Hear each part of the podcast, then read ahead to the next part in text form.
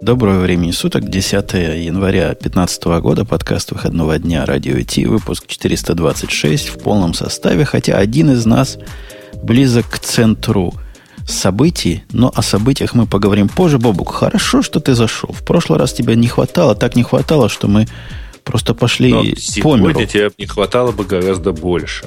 Пошли по Безусловно, миру с Ксюшей, а Грей нас тоже бросил. Понимаешь? Я понимаю, я, Нет, я, я уже вас не смог был. Я был просто в ужасе от происходящего, но видите ли, я как бы из самолета вещать очень сложно. То есть можно, но очень дорого, я боюсь. Э, ну, Надо его угнать. а, нет, а- а рекламодатели на что? Они бы оплатили. Ты думаешь? Ну, Ну, ты крути пока. своим пока, мощным пока API. мы с тобой обсудим. Давай. Это шоу создано при поддержке Digital Ocean. Digital Ocean – провайдер доступного облачного хостинга. Всего за 55 секунд и 5 долларов в месяц вы можете создать свой облачный сервер в одном из дата-центров, расположенных в Нью-Йорке, Сан-Франциско, Амстердаме и Сингапуре, и управлять им с помощью простой, интуитивно понятной панели управления или воспользоваться мощным API. Начните прямо сейчас. Введите промокод RadioDefist при регистрации и получите 10 долларов бонуса на аккаунт. Какое-то совершенно невероятно. Я читал отчеты того, что ты видел живьем. Какое-то совершенно невероятное количество бездельников пришло туда, куда и ты пришел. Ну, видишь, я туда пришел все-таки по делу, то есть я большую часть того, что описано в статье, на которую ты сейчас ссылаешься, я ее видел краем глаза, пробегая мимо. Вот. Но должен сказать, что у меня такое же впечатление в целом, как и у тебя. То есть невероятное количество бездельников, занимающихся, ну, просто нечеловеческой херней. Это мы, Ксюша, о чем говорим-то? Ты должна нас поправлять всегда, когда мы вот так забуреваемся и забываем назвать тему. Да, это мы говорим про CES э, 2015. И насколько я помню, последние годы эм, эта встреча всегда примерно такая. То есть там редко бывают какие-то устройства, о которых потом, которые потом выпускаются, выходят в широкую продажу, и все ими пользуются. Обычно это нечто, что остается на уровне прототипа, и все они говорят в начале года, потому что новостей других нет в начале года, а потом забывают благополучно. Ну, Не, по-всякому э, бывает. Подожди. Там давай поправим. Все-таки то, что на CES, э, на Consumer Electronics Show анонсируют большие компании, типа Samsung, LG, Sharp и прочие Panasonic, оно все-таки идет в продакшн и там в каком-то месте живет. Другое дело, что многие из них выбирают другие большие мероприятия, а некоторые вообще устраивают свои. А вот э, из мелочей, ну, типа из стартапов, которые там типа показываются, да, в общем, крайне немного взлетают и летят дальше. А что Слушайте, у Samsung там такого, например, было представлено? По-моему, они для своих супер, ну, таких больших продуктов, флагманов каких-нибудь телефонов делают свои отдельные ивенты обычно. Ну, То есть э, вот тут, тут, Ксюш, тут такая тонкость, что мы все просто не репрезентативные. Мы почему-то думаем, что Samsung зарабатывает в основном на телефонах, а он зарабатывает в основном на телевизорах. И вот, например, топовые телевизоры, они почти всегда представляют на CES. М, ну, И та же история с Sony. Sony точно так же топовые телевизоры, LG топовые телевизоры свои точно так же показывают в основном на CES. Ну, то есть, окей, это для телевизоров. Оно Ну, называется Consumer Electronic Show. Это вся электроника для потребителей, понимаешь? Ну, там много всего интересного. Там всякие штуки, которые, например, помогают тебе жить без боли. Это уж не телевизор, это... Штуки, Интересно, которые помогают тебе жить и без боли, тут в Лос-Анджелесе продаются на каждом углу. Нет, они Ну, подожди, Ксюш, ты не учитываешь другого. На самом деле, это мы обращаем внимание на всякие там вот мелкие штуки, которые там как-то помогают жить, или которые там мелкие браслетики и так далее. А основная масса этой выставки, она, вообще говоря, вот в тех самых телевизорах, э, я чуть было не сказал видеомагнитофонах, но тоже вот примерно такого класса. Consumer Electronic. А что, ну раз это телевизионная выставка, мы все решили. И в телевизионном мире с момента 4K что-то случилось, который тоже не случился. Собственно, Во-первых, чего там лучше, показывать? окей. Да, они теперь, они, Samsung выпустили телевизоры с э, пометкой, э, мне даже неприятно это говорить, SUHD.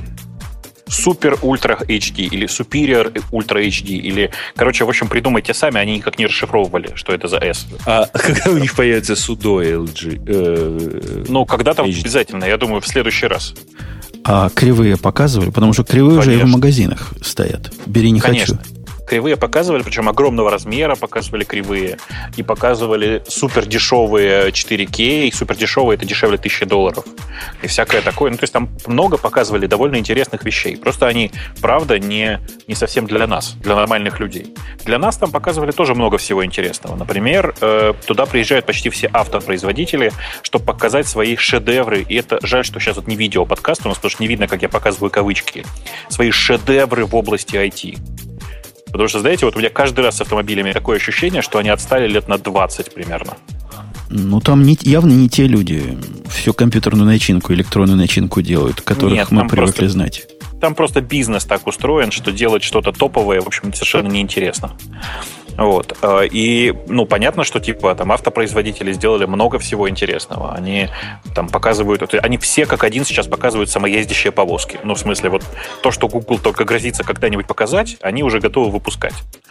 Э, и в там, типа, вся немецкая большая тройка, и там и Daimler, и, и Mercedes, и э, BMW, они все готовы просто выпускать и не париться уже самоездящие повозки. Но там есть такая оговорка прикольная про то, что должны быть идеальные условия, как-то идеально чистая дорога с хорошей разметкой, э, хорошие карты для этого региона и так далее. Ну, вы понимаете, в общем. И никаких соседей, ну, то есть которые олени. Не-не, не, олени, олени они умеют, они даже очень круто, они показывали демо такое очень прикольное, где они, они э, привезли специально, BMW привезли с, вместе с i3, привезли самоездящие i3 и видео, как они ездят. Э, и это очень прикольно выглядит, потому что они умеют детектить, что на дороге стоит не просто какой-то абстрактный объект, а типа стоит прямо ну, педестриан, как это по-человечески сказать. Живой человек. Да. Или стоит э, э, олень, и у них реально стоит олень на дороге. Типа, Я имела в виду олени, которые внутри других автомобилей вокруг Я тебя. понимаю, нет, но вот другие автомобили оно детектит гораздо проще, просто по габаритам, по фарам и по всему такому. А вот если габариты выключены, вот тут начинаются проблемы. Ой, у меня как раз один габарит не работает. То есть мне теперь в Калифорнии лучше не ездить. Нет, то есть это значит, что ты олень. Они нигде не ездят. Понимаете, прикол в том, что все эти самоездящие тележки, они нигде пока не ездят. Это все Слушай, ну, пока... Я думаю, что их вполне можно выпускать куда-нибудь на автобаны Германии. Да, Там, да, да. в общем, они... достаточно предсказуемая ситуация. Они сейчас так и говорят, что, э, типа, у нас есть автопилот, но это автопилот для хайвеев.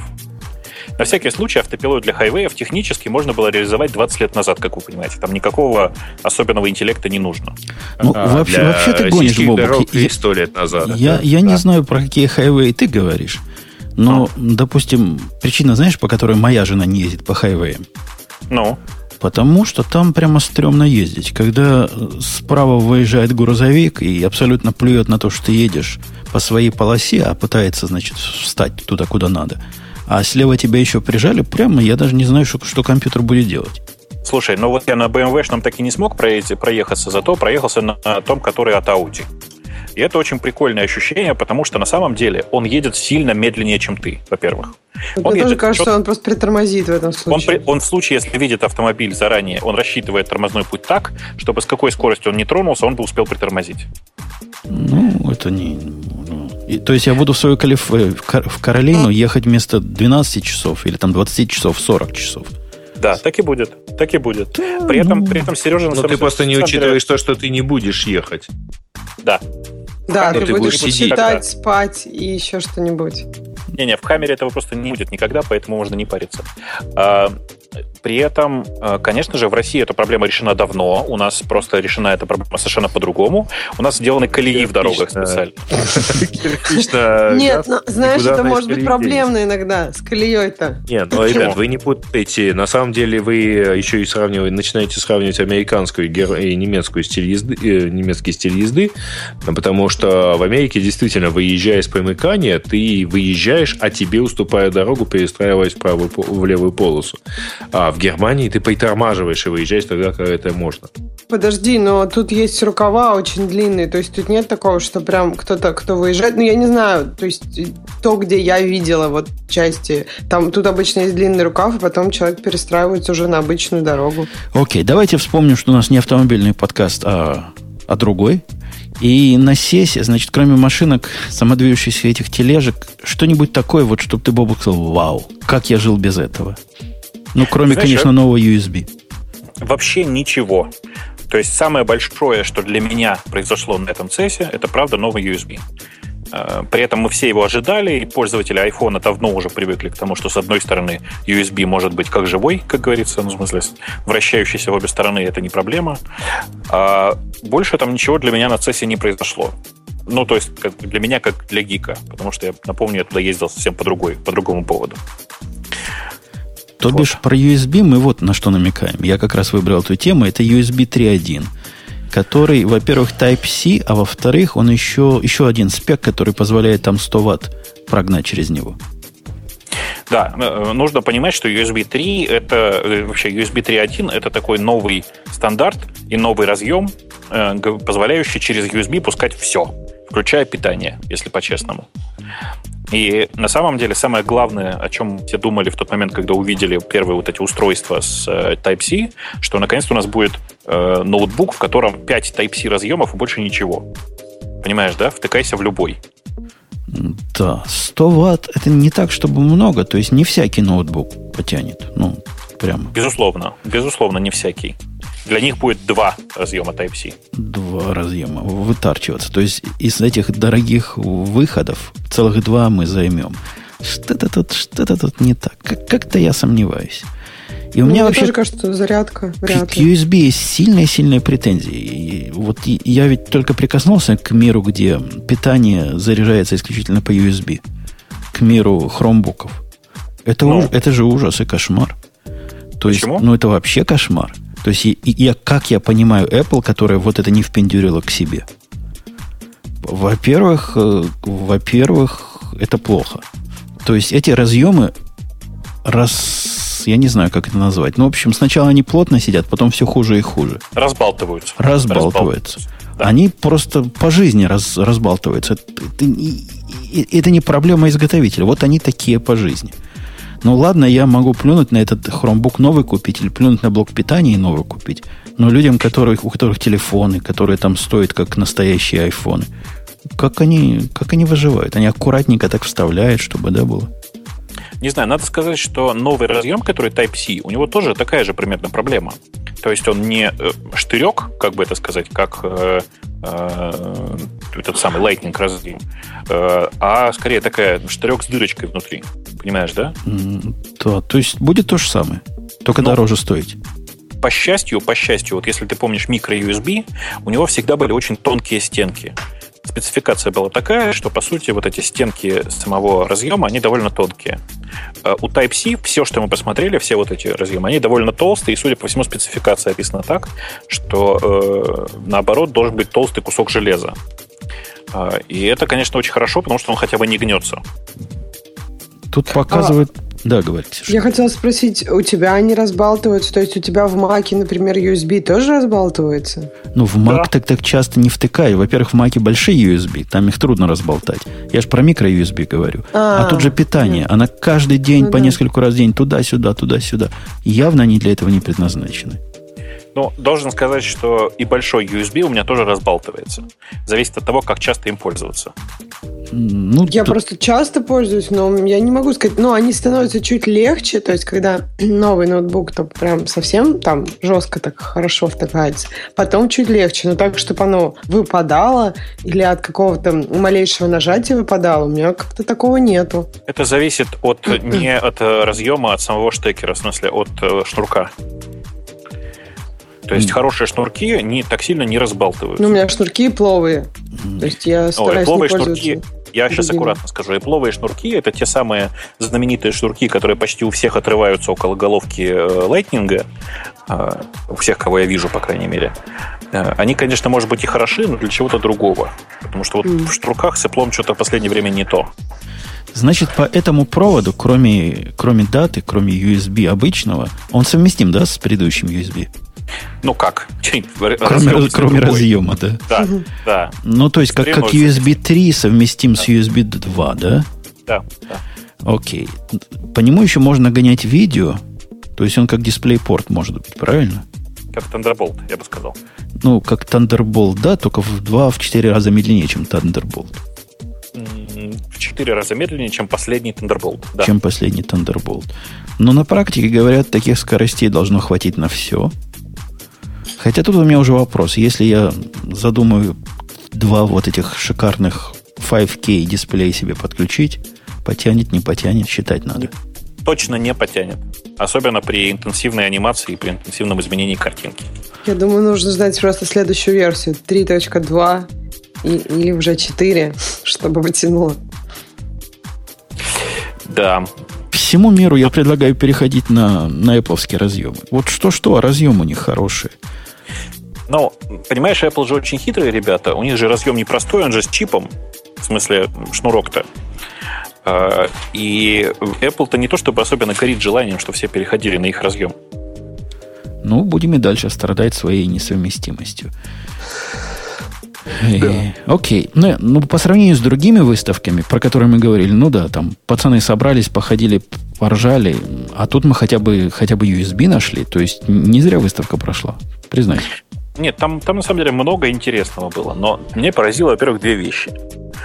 Э, первое, дикое совершенно количество Китая. То есть на предыдущих цессах так не было. В этом году Китай примерно две трети выставки. Причем часть из этих китайцев, они даже по-английски не очень говорят.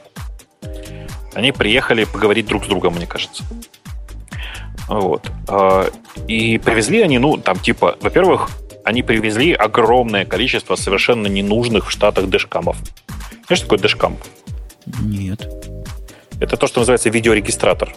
О, ну я, я догадался по названию, но не понял, зачем, зачем это mm-hmm. на сессии показывать. Я тоже не понял, зачем, но весь CES был завален огромным количеством дэшкамов, которые, которые американцам вообще просто неинтересны, как вы понимаете.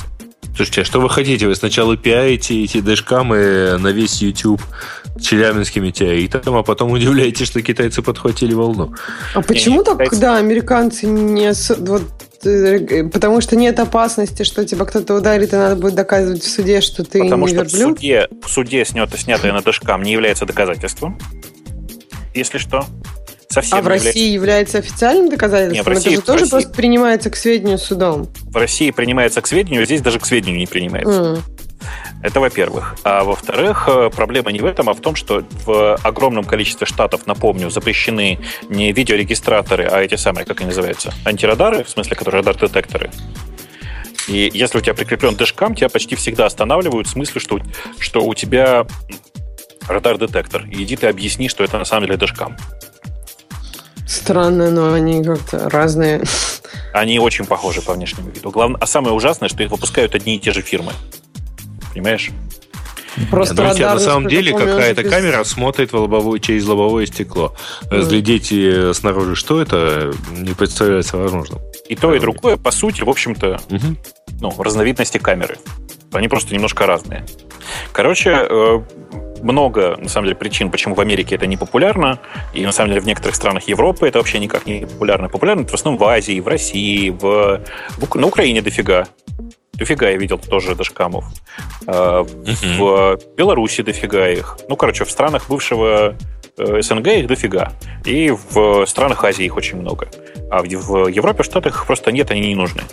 А, короче, а вторая проблема с, которую я для себя обнаружил на CES, это огромное количество, просто нереальное количество контор, которые продают, которые привезли все для телефонов чехольчики, батареечки, вот все вот это, понимаете, да? И ну, непонятно, кому это, зачем они привезли это на CES. Так и в прошлом году Чем такое это? было. В а прошлом что, году не было. Electronics? Ребята, в прошлом году не было такого, чтобы целый холл, огромный холл, составленный чехлами для iPhone. Понимаете? Слушай, ну, можно найти в этом экономический смысл, я имею в виду, для этих товарищей, зачем это так делать. А зачем? может быть, так было просто дешевле поехать, показаться, завязать контакты и, и так далее. Ну, может быть, может быть. Ну, то есть деле... они рассчитывали, на самом деле, просто вот э, знаешь, как на стартапных конференциях дешевле взять стенд, не пойти на него, потому что у тебя условно это дешевле, чем на двоих человек купить билеты обычные. А, ну, так бывает, да. Но, тем не менее, вот они э, действительно очень странно выглядят. Чехлы в дичайшем количестве. И я понял, что проблема с батарейкой в телефонах не только у меня, потому что э, огромное количество вот этих вот дополнительных батарей прямо, прямо нереальное. А самое ужасное, что человечество вместо того, чтобы решать проблемы... Они разноцветные. В коже, в бамбуке, э, в разных форм-факторах, в форме насоса для этого самого как называется, для велосипеда. Короче, просто, просто чудовищно. Ну, ты помнишь, да, историю я рассказывал про э, Xiaomi, когда, их, когда они рассказали, что вот есть такой аксессуар, как сменные батарейки. И э, американской ведущей конференции ничего не нашлось спросить, как, а что, вот правда, да, даже суток не доживает ваш Android? Ну, э, что поделать? Да, действительно, это так. Каждый день нужна новая батарейка. Да, я, кстати, поставил на себе бесчеловечный эксперимент.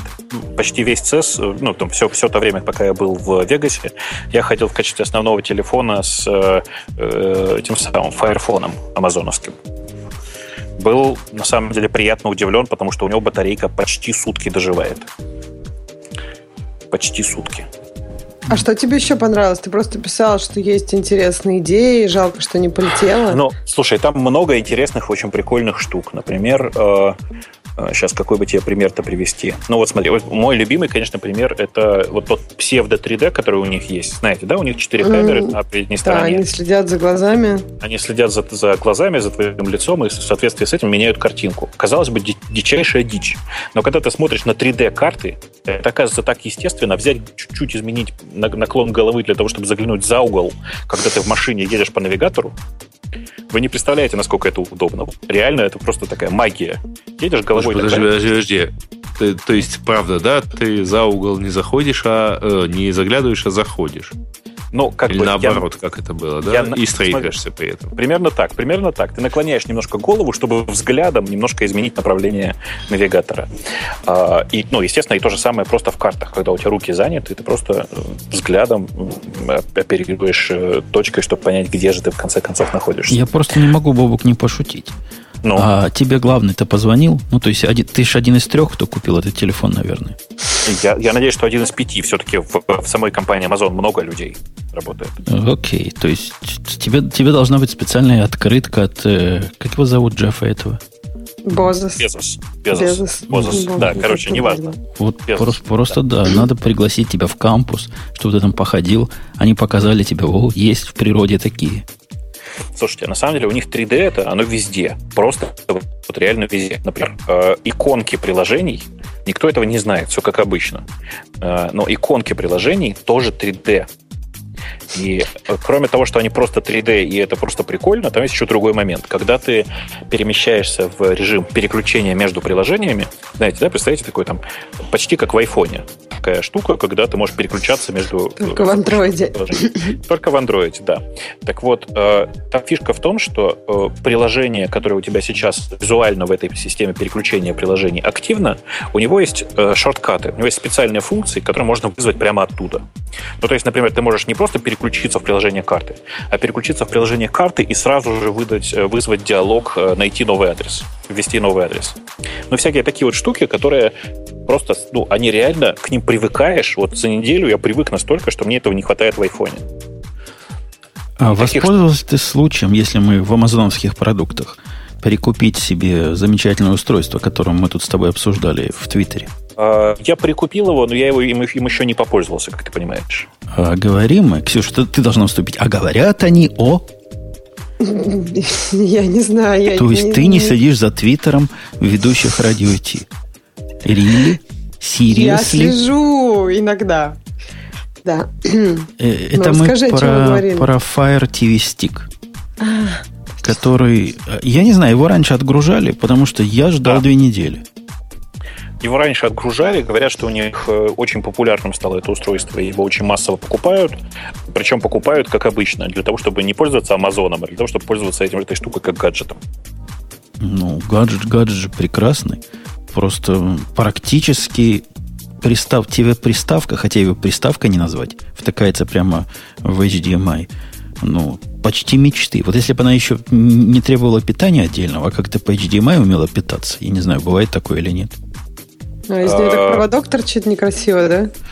Ну, USB. Но вот видишь, USB же у тебя есть в телевизоре всегда. Есть. Надо, надо проверить, сколько ему надо ампер хватает, час. Хватает, хватает. Ну, хватает. хватит, хватит.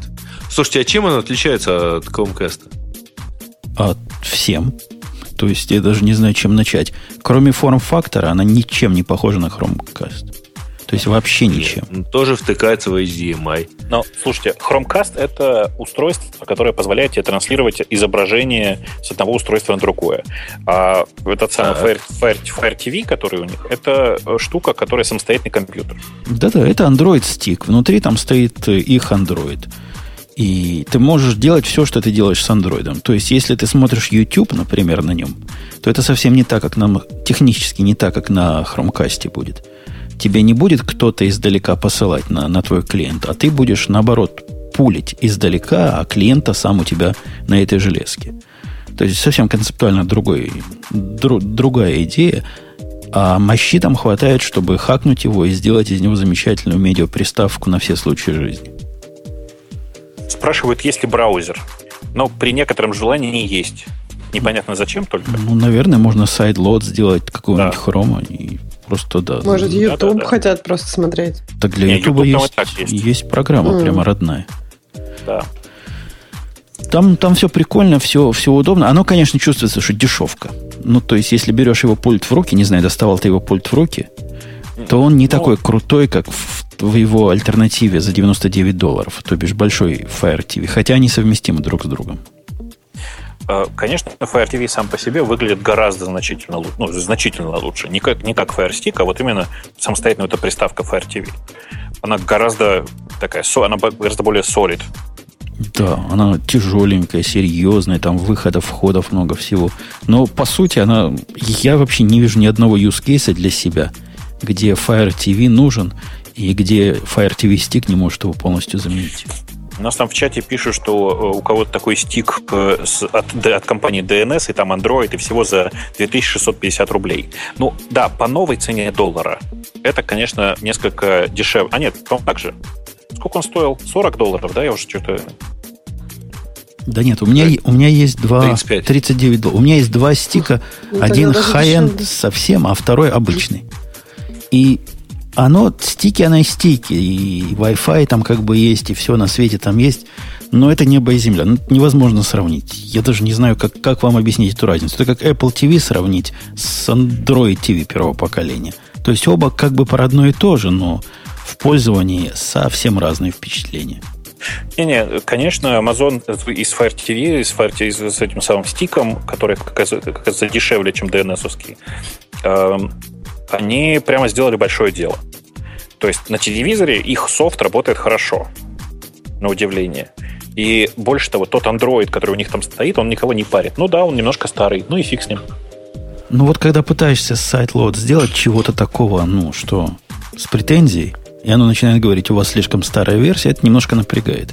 Приходится искать. У меня была одна такая программа, которую я помучился, чтобы поставить. А после того, как поставил, понял, что не могу ее управлять, потому что она недружественна к... Если у тебя нет мышки. Поэтому плюнул. Ну, как бы Конечно же, Android в среднем вообще очень слабо приспособлен к тому, чтобы работать без тачскрина. И в этом отношении iOS нифига не лучше. Да, ну, XBMC работает, Plex работает, погоду показывает. Чего, все, что надо. Netflix работает, YouTube работает. Все, все что надо, все работает. А что да. не работает, туда пишем. Да, да, да, именно так. И у нас тут страшное случилось. От, э, хотя вот в теме, пока к страшному не перешел, э, Гизмода, по-моему, рассказала, какие у них любимые были гаджеты. Смотри, там был э, мой любимый Sennheiser, беспроводной, noise cancelling. Ты его пробовал? Я был на их стенде, к сожалению, попробовать я их не смог. А, при этом э, я почитал про то, что у них там происходит. Ты знаешь, да, что он беспроводной, и при этом звук передается аналоговый, а не цифровой. Ну, наушники. По-моему, так у них все беспроводные синхайзеры да, да, так да, делают. Точно так, у них у всех так. Говорят, что это ну, типа, позволяет сильно снизить э, расход батареи и всякое такое. Но на самом деле у этого есть отрицательные последствия, как ты понимаешь. Стоит отойти от источника э, сигнала чуть-чуть подальше, и ты начинаешь терять в качестве звука. Но это бог с ним. А на самом деле в списке, который ты смотришь, самый интересный гаджет это были э, витинговские э, часы, которые назывались Active Pop, э, и они прямо прикольные. Это такая, знаете ли, гениальная идея. Давайте возьмем механические часы и прифигачим к ним какой-нибудь один датчик. Подожди, то есть то, что мы видим на картинке, это V-Things Active Pop, это механические часы. А где здесь, ну, смарт? Вот эту стрелку маленькую видишь? Стрелку маленькую вижу, да. Она показывает, во-первых, сколько ты прошел. Во-вторых, она собирает данные и может отдавать их в твой телефон. При этом, в отличие от других таких штук, э, они утверждают, что он, умеет, он может там, по полгода-по 9 месяцев жить на одном заряде батареи. А он тупой, как пробка, зато у него куча датчиков, и он все их передает в телефон, ну и всякое такое. Ну и у них там неплохой софт, в общем-то, один из приличных. Но и они выглядят как часы. Да, он немножко на женскую руку, на мой взгляд, в смысле, они маловаты внешне. Это хорошо, так мало сейчас часов, которые на женскую руку, потому что когда я попробовала этот 3D-принченные э, Apple Watch, они такие большие. Ну, то есть совсем не на женскую руку, даже который маленький вариант. А эти... Это же обведенные Samsung. Красивые. Нет, нормально. Слушай, слушай да. если тебе это, нужно только понимать, что это не умные часы, а это, ну, типа очередной спортивный трекер в форме часов. Ну да, но они выглядят так очень приятно, на мой взгляд. Они, ну, они пока это, кстати говоря, большая такая дилемма между часами, потому что сейчас есть два сильных направления. Первое – это смарт-вотч, когда у тебя типа часы – это клиент для смартфона, и туда что-то поезжает. А с другой стороны, часы – это какой-то такой фитнес-трекер, который еще, наверное, иногда сможет чего-то принять от моего, от э, твоего смартфона. А, и как-то вот это совершенно плохо пока соединяется. В общем, есть, конечно, подвижки. Не, не, подвижки есть, но вот пока мы все ждем часы от Apple, это может быть не самый худший вариант. Просто обычный а. трекер, совмещенный с механическими часами. Там на самом деле вот э, у меня сейчас новый базис э, на руке. И у него обещается в ближайшей прошивке, ну, в обновлении прошивки, действительно смарт-функции. Э, а еще, кстати, Garmin э, занялся тоже вот всякими уведомлениями на свои часы. Ну, то, что да. они у него точно фитнес, никто не сомневается, и плюс они еще смогут принимать всякие уведомления со смартфона. Ну, посмотрим. Ну, я, по-моему, уже рассказывал в радиоте, что больше всего я жду от Apple, как они изобретут нормальное использование этих часов, потому что просто нотификации на самом деле неинтересны, и просто нотификации лучше всего решает Pebble, и никаких а проблем. знаешь, вот мне показалось, что Apple очень красиво сделала в плане того, что они предложили разработчикам изобрести, как использовать. То есть, например, э, ну, вот на местном на, местном, на местной встрече iOS-разработчиков э, были, был дизайнер, который рассказывал, что вот он ходит с этим при, распечатанным 3D-принтере Apple Watch и просто считал за день, сколько раз ему удобнее посмотреть на часы ради чего-то, чем достать телефон. Это может быть очень много каких-то банальных применений. Например, там, ты ждешь Uber, тебе приходит нотификация, что через 5 минут там, у тебя придет машина, у тебя там запускается countdown, ты в каждую минуту видишь там, сколько тебе осталось, там продолжаешь собираться, выходишь вовремя. Ну и много таких примеров. Какой-нибудь там автобус ты ждешь. Ну, в общем, много приложений, которые тебе неудобно будет смотреть на часы каждый раз. У тебя там руки заняты. Ты, например, на горе, ты там скатываешься, тебе интересно узнать, где люди, с которыми с тобой были. И ты просто кликаешь на своих часах, и тебе показывают часть горы, на которой это человек, например. То есть применений ну, много. Спасибо. Ты пробовала э, кликать, э, скатываясь с горы на что-нибудь, где-нибудь там я не знаю, вообще на что-нибудь. Не, я имею в виду, когда ты скатился уже, и ты просто посмотрел примерно, где они есть, ну, по, Слушайте, по GPS-датчикам. А, когда съезжаешь тебя... с горы, очень удобно кликать шлемом об дерево. Я имею в виду, когда ты скатился уже, ты там ждешь, например. Слушайте, а там был еще один продукт. что ты кликаешь, Ксюш? э, Ты не представляй, подожди. Ксюша, кликает и На кликает. часы. Кликает Ну, там куда-то, Приложение у тебя там стоит. У тебя, правда, у тебя руки э, в этот момент в больших перчатках? Ну, правда же, часами- ты теоретически можешь часами спать, об снять, дерево. Ну, то есть это проще, чем доставать телефон. Один раз кликнул и все. Не, меня знаете, что удивило? Вот этот э, Бобук догадается, о чем я. А может, не догадается, я не знаю. Он тормозной сегодня в Лос-Анджелесе. Видимо, принял вещества. Ну, чтобы чтоб ничего не болело. Да-да, кофе там вот. Были, Да. были вещества. Recreational. Да. э, тут была история, которая мне напомнила байку про то, как американцы-идиоты, значит, изобретали э, ручку, которая может писать э, в космосе, а, а умные русские придумали карандаш использовать. Вот вы знаете, на что Ну, намекаю? Тут было такое тоже изобретение. Это совершенно безумная байка, ты в курсе, да? Да, я же говорю байка. А тут было это изобретение, и, Бобук, это про что я намекаю?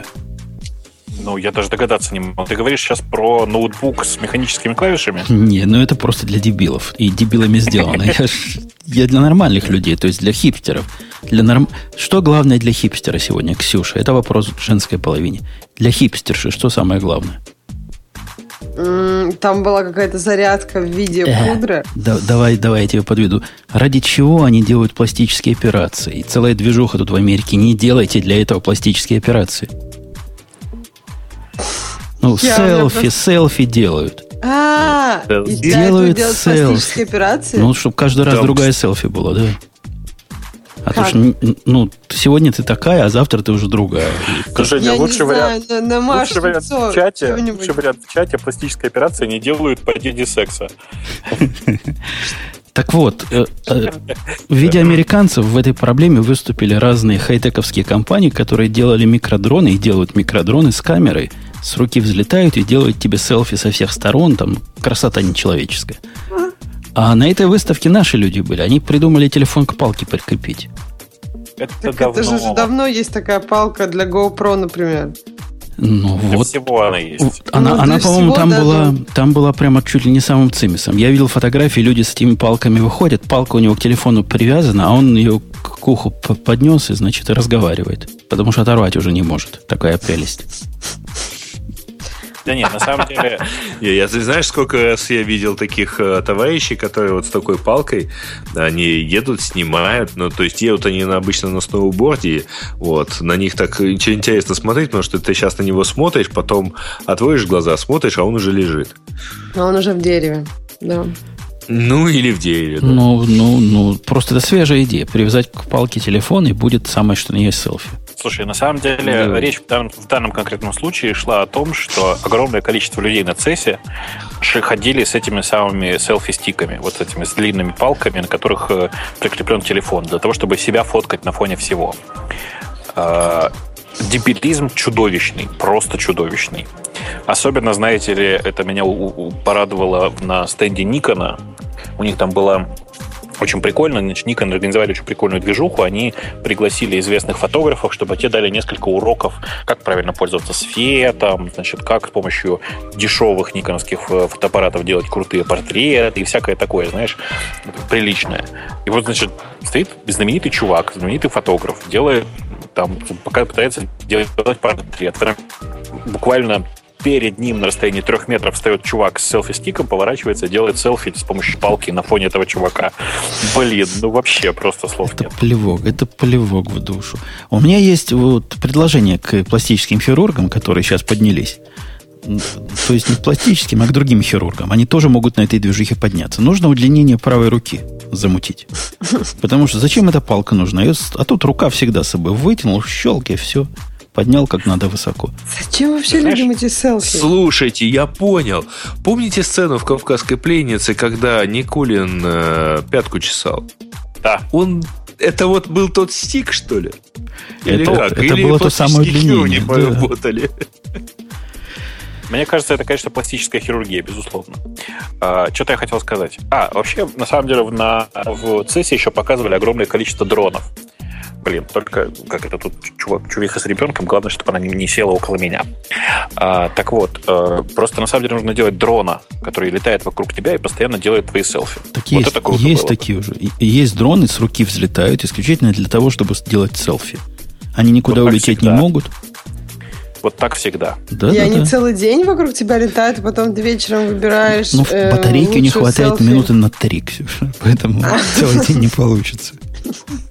А прикиньте такой, идешь, а вокруг тебя целый день. Э, один дрон, второй дрон, Так я подумала, да, с ума Только знает если вокруг тебя ну, Нужно много, много с собой брать такие. Но они ж маленькие. Разложил на, на ладони, взлетел, щелки и пошел дальше.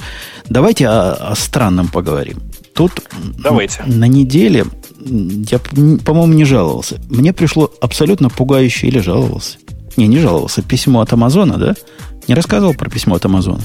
Нет, нет, не жаловался. О нет, том, что нам пока не я таких раньше не получал. Они говорят, дорогой наш пользователь, мы тут обнаружили э, радикальную деградацию хардвера на одном из наших серверов, который не, по, не подлежит восстановлению, поэтому, если ты еще можешь зайти на свой инстанс, зайди и спаси все, что можешь. А если нет, так э, сливай воду. Ну, понятно, я захожу, уже ничего не заходится. Дальше у них написано, да, бывают такие ситуации, когда вот вообще, вообще все. То есть и не восстановите ничего. И если у тебя не EBS root девайс, то все пропало. Ну, понятно, у меня как у параноика EBS root девайс, поэтому мне ничего не пропало, я убил, заново запустил, все поднялось. Но осадочек остался. То есть вот такое вот полнейшее, настолько все деградировало, что они ничего перенести, значит, не могут. Все потерялось все отаченные диски по поломались, где бэкапы, хочется спросить, и всякие другие вопросы. Но все это меркнет, просто меркнет по сравнению с тем, что устроил Verizon в своем, простите, облаке. Я не знаю, можно ли это облаком называть. После, после, после событий. Ксюша, доложи нам, как, как они и что они устроили. Ну, я так понимаю, что у них какой-то был... э, ну, то есть они ушли в офлайн, на два дня. Зап- и... Запланированный. Scheduled maintenance. Бобук, на два дня облачный провайдер уходит в офлайн. Но это какой-то позор же. Это, это вообще не укладывается ни в какое видение мира. А за сколько они предупредили, интересно? Они предупредили заранее. Но э, это то же самое, вот, чтобы ты понимала, Ксюша, для людей в облачном мире, что это означает. Если вдруг бы завтра, не знаю, ускорение свободного падения изменилось бы на 11 или до 12 возросло. Да нет, это было понимаю, бы настолько же значит. странно. Это очень странно. А кто вообще их, их облаком пользуется? То есть это какой-то enterprise?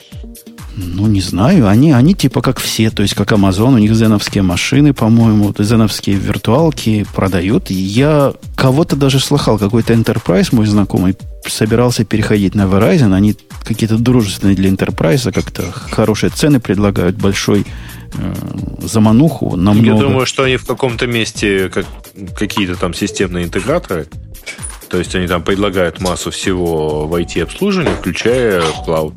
Ну, наверное. Ну, это, конечно, наглые морды еще на пользователя переложили проблему эту, говорят, да, ну да, дело обычное, типа на два дня мы все тут выключаем к чертовой матери, но пользователи... Да, ну нафиг вообще там с часу дня субботы какой-то клауд. Но мы же, говорят, предупреждали пользователей, чтобы они все яйца в одну корзину не клали. Здрасте, как говорится. Провайдер. Да. Да. Я, а... я думаю, на этом бизнесе можно ставить крест. Вот если вы думали, дорогие слушатели, на Verizon переходить, то я бы на вашем месте подумал Слушай, бы ну, я думаю, другом. что это сильный Enterprise Cloud, поэтому рядовой слушатель на него перейти не может. Поэтому ну, а с теми несколькими наших, десятками. Среди наших слушателей есть decision maker ы. Так вот, не make айте это decision. Так э, с decision maker ами, точнее, с bizdev ом этих decision maker ов давно связались соответствующий bizdev Verizon и уговорил, что да-да-да, это так нормально, но нам же надо как-то проапгрейдиться. Ничего. То есть ты их за идиотов Плановый maintenance. Наши Кого? слушатели за идиотов считаешь, которым вот это, они, вот это они простят и поймут. Ну, а что? Если все это... Э, я сильно сомневаюсь, что среди наших слушателей есть такие уж decision-мейкеры, которые решили воспользоваться услугой системной интеграции от Verizon. Вот. Кстати, э, тут мне поехало сообщение очень тематически о э, Blind Maintenance на одном из узлов DigitalOcean, нашего любимого спонсора. Но там все гораздо, конечно, проще. Они просто апгрейдят сетевую инфраструктуру и обещают, что ну, максимум за 4 часа, минут на 15 пропадет коннективити на одном из э, дата-центров. Слушайте, но ведь это ладно, если э, в этом дата-центре живет какая-нибудь ерунда. И понятно, что никакого консюмерского нормального сервиса на клауде Verizon не живет. Но тут, вы знаете, да, тут сегодня ВКонтакте лежал. Ну, когда, когда мы шоу начинали, люди прямо кричали криком. ВК не да. работает, будто я виноват. Я думаю, что ты виноват. А может, ты виноват? Ну, в прошлый раз действительно, когда пришел слушатель с ВК подписью, я его застыдил, он ее убрал. А, или одноклассники у него были. Ну, что-то вот такое ужасное. Да, да. Даже То есть когда одноклассники лежат, это просто да, вообще да, это да. Если в браузере нет ВК, значит виноват он Путун. Угу. А чего он лег? А никто не знает. Я деталей никаких вообще не знаю пока. Ну, как лег, так и поднялся. Далеко, поэтому я, к сожалению, ничего понять не могу пока. И, окей. Значит, про Verizon мы все, все сказали, что хотели. Оставаясь немножко в темах железок, но уже, к счастью, отходя от сеса, потому что, по-моему, это не на сесе показали. Весьма любопытная штука, которой мы, мы с Бобуком, Бобуком всегда идем впереди прогресса. И хотели тачпэды еще до того, как они стали тачпэдами стендалон. Может, мы теперь и такое захотим? Я про такое, которое называется Flow. Next Generation of Computer Mice. Про Flow. Угу. Э, видел, Бобук, штучку? Нет. Ксюша, Ксюша штучку видела? Штучка Нет. представляет собой шайбу размером примерно с ладонь. Верхняя часть этой шайбы является тачпэдом, по которому можно как-то одним пальцем водить. Кроме того, она всячески понимает жесты, которые над ним проводишь. И кроме того, сам ободок шайбы, он вращается. То есть трехмерное устройство управления, которое заменит мышь и все на свете, и будет как, как в этом фильме, где руками махал э, Том Круз. Что не мнемоник? Нет, нет, э, другой. Как его зовут? Не-не-не, Minority Report. Minority Report, да. Вот, вот, вот, вот да. оно рядом с нами. Вообще мне это все напоминает э, хорошую старую фразу. Все откопанное новое – это хорошо закопанное старое. Ну, Помнится, да, ну, в году в 99 Помнится, в году в 99-м э, что-то такое с iMac в комплекте уже шло. По внешнему виду, да. Да, по внешнему виду. Единственное, что к нему снаружи прилепили этот самый Lip Motion. Lip, который mm-hmm. назывался. Вот, я тоже. И, и в принципе, это может быть интересно. Но, не знаю, мне кажется, все равно, когда ты отвык от мыши, не хочется уже какое-то лишнее устройство ну, таскать с собой. То есть мне больше бы хотелось, наверное, что если бы и были жесты, то они были бы ну, из коробки в маке, без всяких девайсов дополнительных. Ну, по-моему, прикольное устройство. Вот если появится в продаже, судя по футуристическому виду, пока это только нарисованные штуки. Но если появится, я бы, я бы приобрел и попробовал. Я люблю новое устройство управления. Да, я бы тоже с удовольствием попробовал. Там вопрос в, глобально в том, насколько а, оно точно работает. Потому что главная проблема для меня с Leap Motion была в том, что он на самом деле очень точный. А, и приходится писать чудовищных, там, чудовищное количество кода для того, чтобы запрограммировать что-то там рассчитанное на более-менее точное движение. Ну вот смотри, типичный, допустим, чего тебе чаще всего нажимать надо? Бэк в браузере, правильно? Самое главное, главное движение. Ну, так оно и сейчас жестом делается. Да, а теперь можно бесконтактным жестом. Так рукой провел сверху, так щук. По-моему, очень Ты естественно. Понимаешь? А, ты черт, не это я имел в виду, да? Ты понимаешь, что бесконтактное э, движение тратит у тебя больше энергии, чем контактное? Ну, э, Семен Семенович, ты понимаешь, что наверняка мышкой движение ты делаешь меньше, чем мы делаем по поводу, по, на поверхности наших тачпэдов. И, и что? Не, мышкой движение я делаю больше, потому что я делаю движение всей кистью, а на тачпэде я делаю движение только одним пальцем. Ну, двумя. Ну, может. Тремя тоже. Может, может, ты я прав. никогда не делал. Я лентяй. Может, ты и прав, но устройство любопытное. Любопытное. Надо, надо попробовать. В, на CES было огромное количество штук, связанных с э, виртуальной реальностью. Ну, в смысле, всяких там вот показывали новый кусок э, Oculus, показывали э, там эпсоновские VR, Sony показывали свои VR, Samsung показывали свои VR. И вообще удивительное ощущение. Ни у кого, кроме Oculus, пока ничего не получается. Очень я, странно. Я, а я, я тебе это самое, я тебя возражу. Я себе Давай. за 7 долларов купил устройство виртуальной реальности. Ну, это офигеть как круто. Даже за 7 Нет. долларов это очень круто, Бабук. Смотри, смотри, одно да за 7 мы долларов. помним про твой бокс. Ну. Да. Cardbox прекрасное совершенно решение, я даже не спорю, но у него есть одна проблема. Нет хорошего софта. Тот софт, который есть, на самом деле довольно сильно тормозит. Связано это с тем, что э, вот нынешние гироскопы, которые есть в телефонах и прочих подобных устройствах, слишком низкой чувствительности. Э, и в результате ты поворачиваешь голову и видишь лаг между изображением и тем, как ты голову повернул. То есть все равно, конечно, производит впечатление. Но вообще как бы это не настолько хорошо, как хотелось бы. А у Oculus при этом такой проблемы просто нет. В Oculus все очень просто. Ты надел шлем на голову, и все, ты реально в виртуальной реальности. Ты крутишь голову, у тебя никакого лага.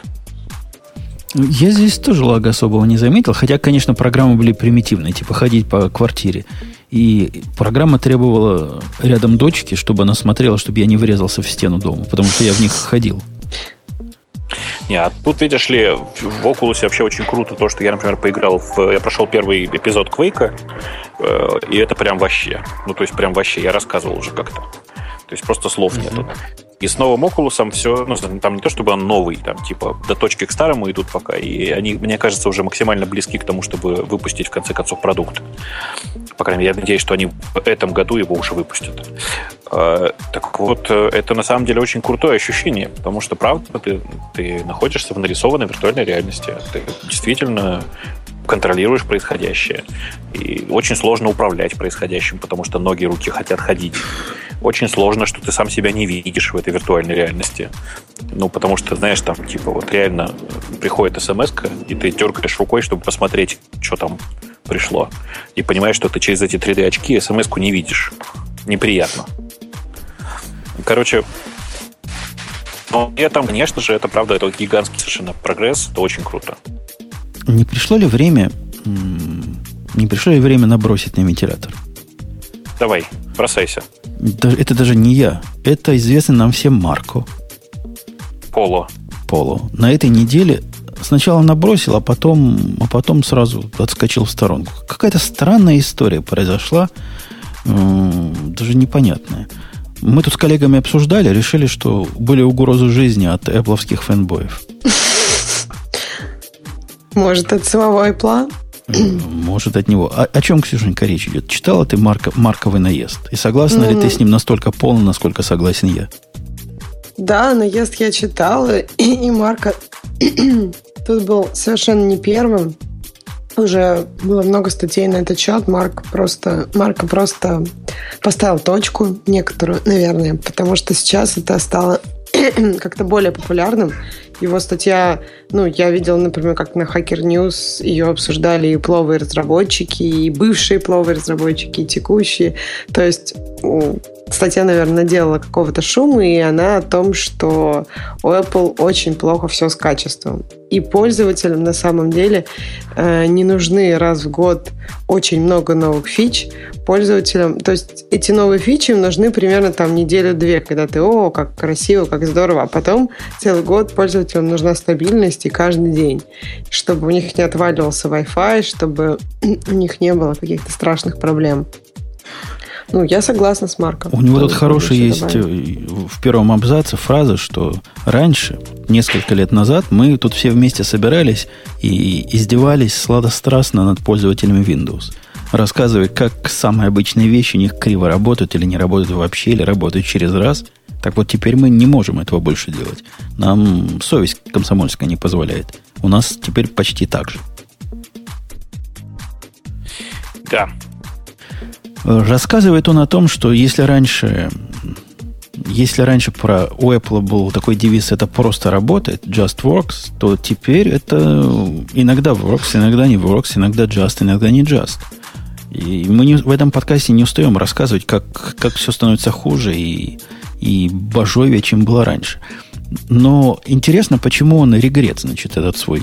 Вот его извинения и а, от, отзыв поста по размеру, наверное, больше, чем оригинальный пост. Он говорит, что разные прибежали недалекие средства массовой информации и начали приводить его слова как доказательств того, что вот если уж сам Марк, вот такой Apple любитель многолетний про, про Apple такое говорит, то все. Сливай воду, продавай акции, все пропало, все, мы все умрем. И как-то ему эта реакция не понравилась. А, собственно, чего не нравится? Что в этой реакции такого странного, необычного и непредсказуемого? Так все и есть. Ну, мне кажется, он не ожидал такого, ну, такого размера драмы. Он, мне кажется, скорее говорил это как любитель Apple и как ну, человек, который хочет, наверное, помочь компании, которую он любит, сделать ну, свои продукты лучше, чтобы на это обратили внимание. То есть на Hacker News это, как это раз... помощь, я тебе скажу, как помогают. Помогают это, когда ты на бету подписываешься, и когда в очередной раз Wi-Fi не работает, ты им пишешь письмо, где 18 слов мата и, одно, и один технический термин, они на это отвечают, говорят спасибо, попытаемся починить, в следующей версии опять не чинит. Вот это, я понимаю, помощь. Ну, это он ну, тоже делает.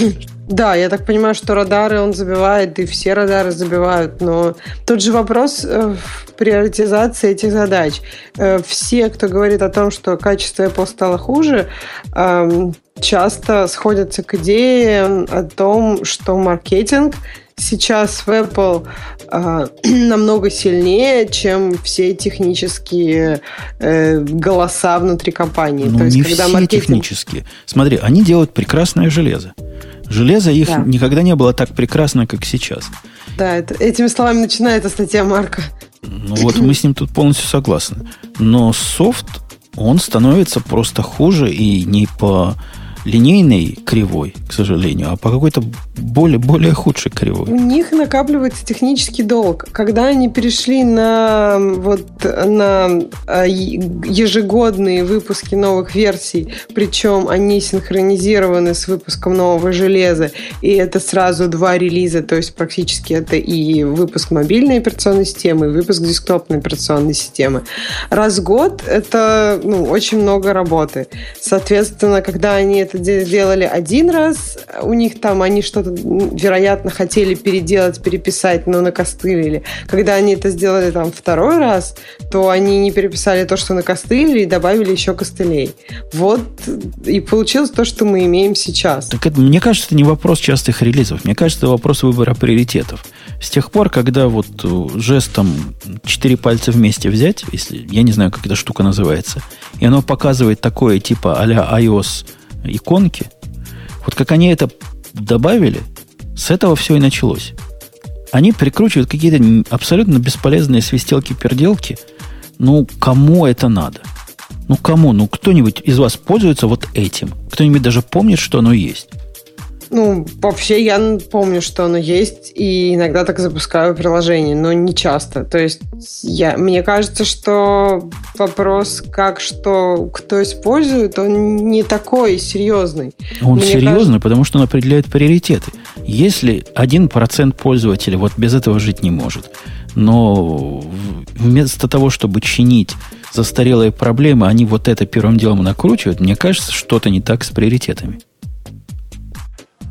Вон кому-то ланчпад офигенен. Вот бывают такие, смотри, бывают такие. Не, ланчпад на самом деле, мне кажется, не такая, ну, не фича, которая всего лишь 1%. На мой взгляд, есть фичи менее используемые, которые есть и которые по поводу скрещения iOS и десктопной, ну, и macOS, э, ну, этот процесс идет. То есть, и, так видимо, где, он им нужен он, для чего-то, для какой-то конечной точки. Нет, ну, notification, например, появились, они абсолютно такие же, как в iOS. Ну, и тоже, они приложение... много, много кому эти notification. Вот в iOS понятно, зачем они нужны и кому не нужны. Потому что было как в Android а то Android будет пальцем показывать.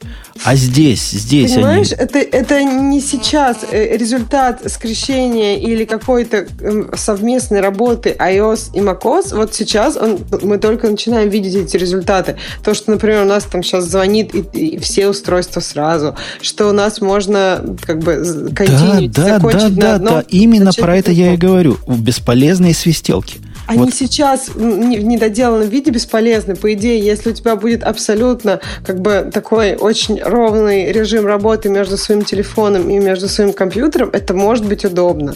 Ты, например, что-то доработал, на десктопе взял iPad под мышку, ушел, там доделал. Да, это может быть Конечно, удобно. это может быть когда-то удобно. Но это вопрос по сравнению с тем, что у них отваливается Wi-Fi, и они три уже бета пытаются это починить, на фоне этого мне, как пользователю, знать, что они потратили из годового цикла полгода, чтобы вот это недоделанное Hangout и Continuity прикрутить, у меня от этого сердце крови обливается. Не те у них приоритеты расставлены. Не то для них важное. Не, не, подожди. Э, давайте я вклинюсь. Я вообще не понимаю, почему вы выбираете либо это, либо это. Потому что ну, они то, так Женя, часто да, релизят. Я говорила, что он сделал дольше цикл. Ну, то есть у них там много проблем. Например, у них есть позиция, что они нанимают только разработчиков класса А, и у них процесс найма разработчиков очень тяжелый, очень долгий. Они никогда не берут никого там, ну, то есть с улицы должно быть ну, много референсов. На эту тему человек. можем долго и обстоятельно с тобой поспорить вместе с Гришей, потому что, а, вообще говоря, проблема с разработчиками класса А, как ты выражаешься, она выглядит очень просто. Их э, в три раза сложнее найти, они примерно в два раза дороже обычных, но делают, делают они в 10 раз больше, чем обычные. Так, Поэтому, это, безусловно... Это, во-первых, это какой-то миф. трудно найти. А во-вторых, судя по всему, они находят уже не, даже не класса А и даже не класса Б разработчиков, судя по качеству а. того, что они нам показывают. Ну, Слушай, тем не менее, гарантии ну, mm-hmm. что вы говорите? Вот я просто прочитал наконец статью чувака, который сказал, что он переходит на Linux вместо, вместо macOS. Ну, пусть он поживет с ней какое-то время. У которого еще и фамилия Возник, поэтому народ разразился буквально восторженными криками. Вау, сам конечно, Возник переходит. Конечно. Да. Если бы Просто... его фамилия была какая-то другая, я думаю, никто бы не обратил Пупкин, внимания. Я на думаю, то, никто бы не заметил. Да. Не, вот эта позиция, которую ты озвучиваешь, она позиция э, слабости. Да, мы не можем перейти на Linux, потому что он еще хуже. И действительно, всегда OS была не идеальна, но она была сильно лучше всего же остального, что мы могли выбрать. Сейчас уже у нас реально стоит вопрос. Вот, вот у тебя не стоит вопрос, как мне, может мне Linux попробовать? Нет, Жень, понимаешь, проблема просто... в том, что я его регулярно пробую. Поэтому у меня не стоит такой вопрос, не переехать ли на него на совсем. А у меня ну, например, с 2005 что... года такой вопрос не вставал вот в такой, в такой актуальной форме. Настолько в актуальной форме, что я сейчас смотрю с интересом на новую Lenovo, которая там типа должна всех порвать. И думаю, может, это ну, будет мой это следующий... недолго. Ты скоро будешь на нее смотреть с ужасом. Как ты мог подумать про нее такое? А, в действительности ты совершенно зря противопоставляешь две вещи. О, я, может, и зря, но тебя мы все равно не слышим. Да, Бобук, что ты говорил? Я говорю, ты просто никогда не пробовал. Попробуй поживи. Ты поймешь, что такое открыть ноутбук и 5 минут ждать, пока он проснется. Ты поймешь, э, бегать за драйверами. Ну, а, про 5 минут я тебя прям поправлю, потому что у меня сейчас и сейчас э, мой MacBook Pro за сколько, 2800 долларов с полным, как говорят у вас, фаршем просыпается через раз, и не каждый раз. И... Ну, это, прости, поломка. Потому Нет, что это ненормально. Не ну, поломка. Это ненормальная работа. Это ну, ненормальная работа Макаси. Это ненормальная работа, но ты пойди к ним в форумы и найдешь таких, как я, много, которые ну, ищут способы, как решить. И... Ты не понимаешь, ты, подожди, сейчас. Вы ищете способы, как решить. Как решить. В случае с э, Linux и Windows это просто нерешаемо. Так, это так просто сделано. штатное поведение. Я понимаю, так, да. Так, так сделано. Ничего тут, ничего тут с этим не сделаешь. Ты ничего не сделаешь с тем, что, прости за откровенность, но и Linux и Windows жрет больше батарейки. Просто жрет больше. Вот с этим непонятно, как жить, понимаешь? Непонятно, как э, жить в э, условиях, когда Fusion Drive, которым ты привык пользоваться, э, он работает, мягко говоря, не оптимально в других системах. И я сейчас не имею в виду конкретный Fusion Drive. Я имею в виду сейчас, что большая часть решений по смешиванию HDD и SSD работает нормально, только если его выключить. Простите за формулировку. Но это ну, тоже есть... менее актуально. Все уже с распаянными SSD продаются. Это, это уже для старперов проблемы, которые ты находишь сейчас. Ну, в смысле, а что? Просто ты попробуй переехать на любую другую операционную систему. Я периодически, там, с, с некоторой вероятностью, живу на линуксовом десктопе. На десктопе, когда ты его не трогаешь, с ним жить можно. Но, ну, просто там, типа, любой апгрейд — это боль, э, любой, я не знаю, там, сейчас что-нибудь скажу такое, любой, э, э, типа, Блин, да я, короче, у меня это просто постоянная боль. Ты просто этого не видишь сейчас. Как то, я, да. Так я вижу, когда у меня нужно покупать отдельный раутер, чтобы Wi-Fi работал, э, это же, это же наш типичный линоксовский способ решения проблемы. Правильно? У меня отдельный ну, access point, чтобы работал. Так мы в Linux решали. А еще мы покупали специальные карточки для наших этих самых с поддерживаемым чипсетом, чтобы вообще он поднялся Wi-Fi. Да, я это помню. И я с ужасом сейчас это вспоминаю в мире маков. Я с тобой согласен. Остальное пока все еще хуже. Хотя, может, надо винду попробовать. Может, винда теперь стала шикарной. Не-не, попробуй винду обязательно. Еще раз. Ты просто насладишься, потом. насладишься всем тем, что ты, в конце концов, можешь э, как это, потрогать в других операционных системах. Э, окей. Как вам новый слух? Прямо так заполнили этим слухом все, все новостные источники про 12-дюймовый Retina MacBook Air, что будто бы это вот, вот все уже. Вот уже все. Решенный дел. Будет такой уродливый MacBook Air 12-дюймовый. Ксюша, ну, ты следишь за этим? Ну, я слышала слухи, по-моему, когда уже, да, такие четкие слухи, он будет. А чем он такой уродливый-то? А, тем, что кнопки у него по-другому расположены? или, или что? Ну, таким он не будет. Пока, пока Джонни в, в этом самом рулит, так он выглядеть не будет, как они зарендерили. Безусловно. Безусловно. Ну, да, там такой какой-то очень страшный рендер, я согласна. Но я думаю, что 12-дюймовый будет, потому что, судя по всему, это какие-то слухи из китайских фабрик начались, и они уже давно идут. Видимо, они решили, что 12 дюймов это что-то новое и хорошее. Слухи такие стрёмные. То есть, ну, вид действительно его странный. То есть, говорят о том, что клавиатура будет на всю ширину, и они придумали, как это показать на всю ширину. Размер будет как у 11-дюймового, но поскольку тоненькие рамки, значит, будет 12-дюймовый дисплей.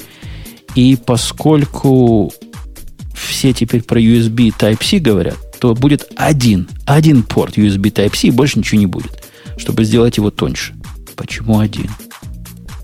Ну, как один? А как мы будем по нему питать? А если питаешься, то уже ничего подключить нельзя будет. Да нет, слушайте, перестаньте обсуждать этот конкретный рендер. Не, не, про один, про один USB Type-C все говорят. Вот просто это общая городская легенда. Но я не верю, что будет один USB Type-C, Type-C, и Apple прямо сейчас откажется от своей зарядки. А просто может быть просто будет, ну, то есть ты покупаешь разветвитель, ну, это тоже ужасно. Разветвитель и вставляешь туда зарядку и что-нибудь еще, да. Как-то сурово. Нет, пока Айф на месте и не умер, думаю, что все будет э, нормально. Ну, то есть просто ну, никто не допустит тоже... такого уродства. Но еще обещают, что в нем будет телевизор, то есть не телевизор, а разные цвета. Но это почти как телевизор для Apple, правильно встроить туда? Разного цвета будут лаптопчики. Но сомневаюсь. Почему нет? А мне кажется, может быть, у них, ну, например, хотя не знаю, я просто подумала о том, о черном, например, и серебряном. Слушай, ну ты подумай сама, как ты этот алюминий будешь чернить, э, ну просто поверх? Как ты себе это представляешь? Это железный корпус. К нему можно продавать отдельно крышечки. У меня сейчас такая ноутбук натянута снаружи. Мне, знаете, иногда приходится делать так, чтобы было непонятно, что это ноутбук компании Apple. Поэтому снаружи такая черная крышечка. А Пог... ты его, то есть, не открываешь? Не, вот, Боб, Бобук, ты не Я прав. не показываю. Но... Чернить его нельзя, но iPhone это бывают разных оттенков. Может, это они ну, называют цвета? Я Будет золотой. Золотой. Будет как iPhone. То есть это очень, это очень дорого, ребята. Это очень дорого производить несколько разных цветов крышек. Ну, в смысле, разного цвета производить э, корпуса. Просто когда это маленький кусочек алюминия, это еще одна фигня. А когда ты его делаешь целиком весь корпус, а он ведь цельный у нас корпус, не забывайте, mm-hmm. то это просто очень дорого. Добавьте обратно Грея, кстати. Да он просится. Я пытаюсь. Он больше не будет? Я не помню, что он сделал, но он больше не будет? Можно добавлять? Думаю, что нет. Окей. Ну, мы закончили эту тему, поэтому я думаю, он больше можно, не будет. можно его уже и добавлять. Да. Да. Вот так у нас Грей отключает прям первый микрофон у тех, кто не то говорит. Понял, да? Понял. Да. А что говорить то? А то говорит, но у нас не надо ни о чем вспомнить. Ты как Надо. главный про вспоминание. А вспомнить надо, да? Э, Конечно. Э, Кстати, а в прошлый раз вы что говорили про второго нашего любимого спонсора? Правду. Всю Что? правду сказал. Только правду? Неужели, Правду. неужели ты изучил код на Ирландии? Нет, нет, мы про него вспомнили. Еще сказал, что если мы забыли, Грей бы нас убил. Поэтому мы вспомнили и сказали все, что положено сказать в этом случае. Речь про Като АМ все-таки И идет. я вас убил. Да. Слушайте, а согласитесь, кстати, что вот эта отрендеренная ужасная клавиатура, где на месте Escape почему-то кноп- кнопочка Power Off, а, а, она чудовищна, в том числе и для чатов, т- простите, в э, случае ската. Вы, вы никогда не обращали внимания, насколько человечество привыкло к этой конкретной клавиатуре, которой пользуется? Понимаете, что я по принципиальным соображениям перестал покупать любые клавиатуры, кроме Apple, тупо потому, что там немножко на миллиметр туда-сюда по- по-другому стоят клавиши. Согласен А мне с кажется, тобой. этот Я, кстати миллиметр- говоря, Плюс-минус Да, миллиметр быстро привыкаешь. Но Да. при- На самом деле, э, ты же не сидишь все время на одной клавиатуре, поэтому э, я, например, единственная клавиатура, к которой действительно привык не из Apple, это Logitech для iPad, у которой ровно такие же расстояния. А, Потому что Logitech для iPad mini, э, у меня тоже такая есть, э, или не Logitech, но что-то такое похожее, она совсем узкая, и в нее просто невозможно попасть пальцами. Ну, И это страшно неудобно, на самом деле. Любое изменение. я, собственно говоря, о чате. Знаете, я э, за там вот эти неделю, пока я был больше, да, чуть больше недели, пока я был не в Москве, работа же продолжается, я с большей частью своих команд взаимодействовал чатами. Э, И должен сказать, что я уже не понимаю, как люди жили во времена, когда все взаимодействие с командой производилось по e-mail. Ну, просто потому что, блин, нереальное количество времени уходит на э, отправить письмо и дождаться ответа. Особенно если ты я на самом деле, да, я тут с парочкой команд тоже очень хочу вот взять какую-нибудь волшебную там палочку и перетащить их на чат, потому что вот просто э, совершенно невозможно. Дело в том, что не понимаешь, а в случае с командами это особенно важно, а, не понимаешь, дошло ли твое сообщение, прочитано ли оно и когда человек среагирует. Ну вот, И вот в этом отношении Да. На самом деле, Ката в этом отношении должно помогать. Я не знаю, как у вас. Я, честно сказать, я пользуюсь разными чатами для разных команд. Видимо, на- надо будет уже все-таки хоть одну команду посадить на Ката и попробовать, как она вообще живет. Ну, вот единственное, что меня смущает, это отсутствие, ну, то, что все браузерное. Всё-таки Ну, это там- же... Это, наверное, не страшно. Мгм. В смысле, оно... э, Если приложение для мобильного есть, для телефона, то это, наверное, не очень страшно. Потому что на десктопе в браузере, в принципе, все живет нормально. Да, можно, можно с этим жить. После того, как я с Gmail так уже живу и никуда не хочу переходить, в отдельном браузере, конечно, в отдельной аппликации, но можно любую так обернуть при желании. И что у нас из новостей интересного? Ты скажи. Я не знаю, я тут работал, видишь, все это время. Э, Я спрошу тогда край, крайнего, а точнее крайнюю. Ксюша? Правильно, правильно. Да-да-да, именно так. Нет, надо как-то мне, надо мне как-то погромче. Э, Ксюша, ты обещаешь погромче покашлять в ответ? Ха-ха-ха! Нормально? Да, да, да. Давай, мне, давай мне тему, уже жалко твою альвеолу. тему, Да. тему, тему, М-м-м. тему. Вот так Тему, всегда. тему, тему. Пока Тут Ксюша там есть ищет. тема, тем- почему люди там ненавидят программ, программистов и компьютеры. Ну, понятно же, почему ненавидят. Даже не как-то непонятно, зачем эти, э, эти темы Да. ну, ее запускать. Не, а вот следующая тема, которая почему А, Crappy а почему там Developers... стоит «и»? Кто стоит? Чего? А? Почему там стоит «и»? Ну, надо было хотя бы там, я не знаю, ксор поставить, я знаю. О, показываешь свои знания, что тебя тоже надо ненавидеть. Давай следующую Нет, тему. просто вот я программеров могу и ненавидеть, а компьютер это за что? Ну как за что? Только что обсуждали. Вот Остен какая кривоватая. Один чувак на медиуме разразился. Кстати, на медиуме все больше и больше я нахожу чего-то, что попадает в наши темы. Да, я... интересных статей, каких-то персональных мнений, которые, ну, которые интересно обратить внимание. Я тоже, да. Чувак рассказывает, почему плохие программисты лучше, чем хорошие программисты. Ну, точнее говоря, почему программисты не фанатики, более производительнее, чем э, такие концептуальные программисты. И Ксюша, конечно, с этим не согласна. Это в продолжении нашего прошлого спора. Слушайте, а, вот я не поняла, что он тут имеет в виду. Ну, то есть я не, не, не прочитала глубоко. По его я мнению, вот понять, что имеется в виду. Крэппи, щити или крипи. Какие из этих девелоперов более продуктивные? Ну, ну, крэппи, ты же понимаешь, да? Это смесь крипи и, и, и шитти. Ну, в, в какой пропорции? Чувак рассказывает совершенно понятную мысль. И она действительно в продолжении нашей дискуссии. Мы с Ксюшей, Бобок, без тебя устроили дискуссию про код реюзабилити. И наша позиция перпеку... перпендикулярно разошлись. Но... В смысле, Ксюша считает, что реюзабилити это самое главное?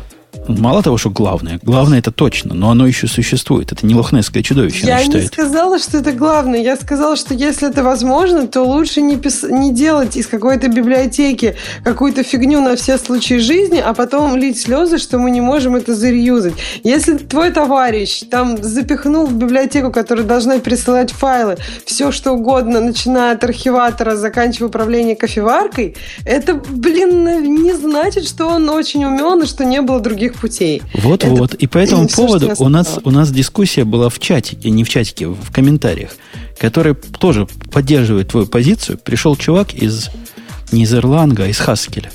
Говорит, ну, у меня волосы дыбом встают от ваших рассказов.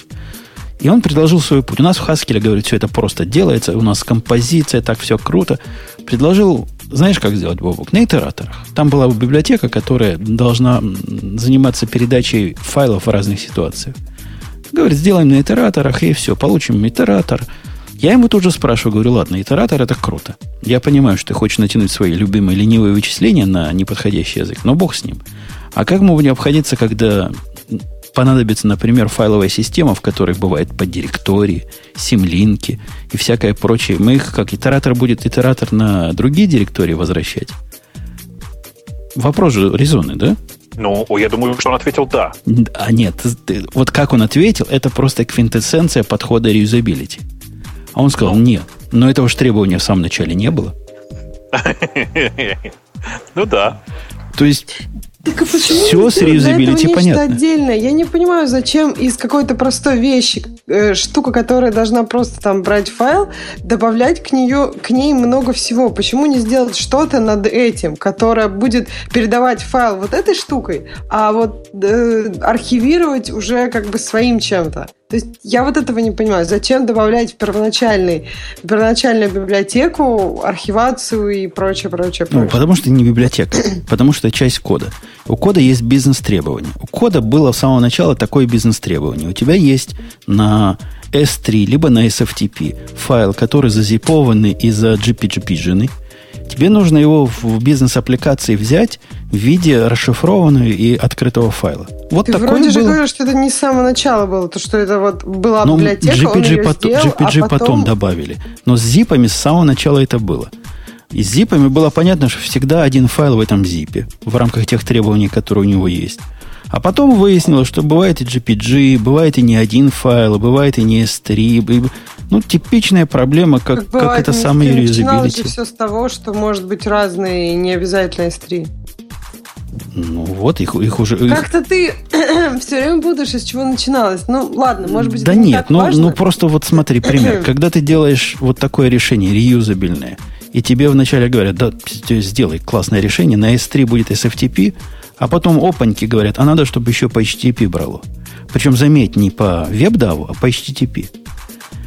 Я, наверное, поняла, в, в чем я э, имела в виду то есть я вижу проблему не в реюзабилити и идею всего этого происходящего не в реюзабилити. Мне кажется, код, который, ну, если мы как бы разбиваем код на модули и мы пытаемся сделать, чтобы модуль делали какую-то одну, ну, такую, не знаю, смыслово законченную вещь, этот код потом просто ну, удобно использовать. И даже в этом смысле. То есть, если ты делаешь сразу какой-то такого Франкенштейна, который делает много вещей и непонятно, зачем он это делает, то этот код ну, в любом случае сложнее использовать, для, даже если ты ничего больше к нему не дописываешь. А если ты дописываешь, то это еще вызывает какие-то новые проблемы. Как, в общем, у тебя, что тебе пришлось с нуля это писать. Вот ерунду, ерунду ты говоришь. Я тебе объясню, почему ты говоришь ерунду. Потому что когда ты занимаешься ну, бизнес-кодом, когда ты не являешься писателем библиотек, а писатель библиотек это, в общем, редкость в области промышленного программирования. Ты пишешь бизнес-код, который решает бизнес-проблемы. Вот это твоя идея о том, что нужно смотреть вдаль и сразу его декомпозировать так, чтобы следующее поколение смогло из него чего-то собрать, она абсолютно не жизнеспособна. Она приводит как раз к этим самым программистам, о которых автор статьи говорит. Те, которые работают на процесс. Те, которые правильный процесс важнее практического результата. Тут так очень Я не об этом. Если у тебя есть дедлайн, да напиши ты хоть на костылях просто, чтобы оно хоть как-то собралось и работало. Но если потом вот у тебя появилась, например, задача, что тебе надо этот же код, ну, то есть этот же код, тебе удобно, что он будет именно тот же, а не какой-то другой, потому что там уже много, например, каких-то твоих особенностей, и ты хочешь его использовать. Почему не заиспользовать его же и написать рядом что-то, и сделать это на идее композиции, что у тебя вот есть одна штука, и ты ее используешь из двух мест. То есть, чем лучше еще раз написать тот же первый код и к нему дописать то, что тебе сейчас надо дописать. То есть, это даже промышленно не очень эффективно. Вопрос не в том, что лучше, а вопрос в том, что получается. Спроектировать код, который будет вести себя так, как ты себе представляешь, в общем случае либо нет времени, либо невозможно, либо это не самая приоритетная задача. Бобук, помоги мне объяснить молодому поколению, почему оно вообще ничего не понимает в жизни. Ну, во-первых, я не хочу встревать в вашу бурную дискуссию, потому что у вас, судя по всему, э, продолжаются личники из прошлого выпуска. Но не могу еще объяснить, почему дискуссия настолько бурна в настолько очевидном э, примере. Это во-первых. А во-вторых, э, Ксюша же сказала главную фразу, после которой ты должен был прекратить э, вообще спорить. Ксюша сказала, если у тебя есть дедлайн, и дальше как бы предположила, что если у тебя есть дедлайн, делай ты как угодно. Ну, мы же с тобой знаем же, да, что в ситуации, когда нет дедлайна, вообще нет никакого результата.